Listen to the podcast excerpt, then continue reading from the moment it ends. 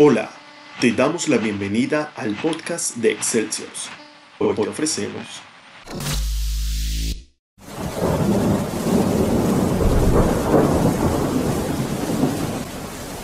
Era una noche lluviosa, como la de ayer, pero en un futuro no muy distante. El agua corría y se escurría despacio por seis caras aguerridas que se abrían paso caminando por las calles oscuras y los terrenos fiscales aledaños. Uno de ellos, el más veloz, trepó el gigantesco murallón de cemento y ladrillos desgastados por el tiempo. Con dificultad, los otros cinco subieron por la cuerda que el primero tensó y repitieron la misma operación para bajar del otro lado. Con máxima prudencia, se acercaron hasta la portezuela. El más fuerte de ellos hizo crujir el acero del candado blindado con una barreta, que no tuvo más remedio que ceder, dejando a su suerte a la puerta de chapa reforzada. El aire estaba frío, viciado, húmedo. La linterna apenas podía iluminar las paredes y las escaleras por las que fueron bajando. El viento se quejaba a través de los resquicios del lugar, como maldiciendo, o quizás advirtiendo algo. Y cesó cuando llegaron a la sala.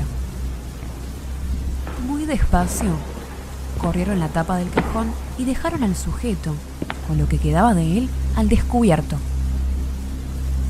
El encargado de las comunicaciones sacó su handy, informó que todo estaba en orden y pidió confirmación para la operación rescate. Desde la unidad básica, una voz temblorosa dio luz verde al procedimiento.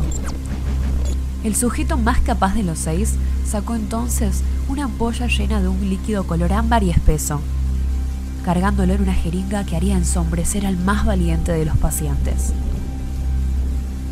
Buscó lo que parecía ser el brazo del muerto, inyectó la solución y esperaron. El más impaciente de los seis integrantes comenzó a preguntarse por qué no ocurría nada. Si el AZT-25 es infalible, decía. Y ocurrió el milagro. Primero tembló, levantó un brazo, luego el otro, y un espasmo de vida sacudió al no muerto, seguido de un gruñido profundo y grave. El equipo se miró y lentamente se fueron alejando de aquel féretro maldito algo no estaba bien.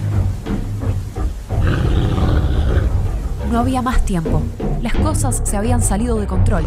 Cinco de ellos salieron disparados por las escaleras y el sexto, el más lento, se quedaba atrás.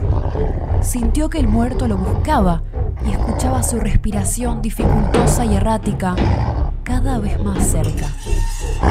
Subió con todas sus fuerzas por las escaleras y ganó la puerta trabó la única vía de escape con violencia, poniendo su espalda sobre el frío metal. Desde adentro, algo gritó con una voz cavernosa, profunda y malevolente.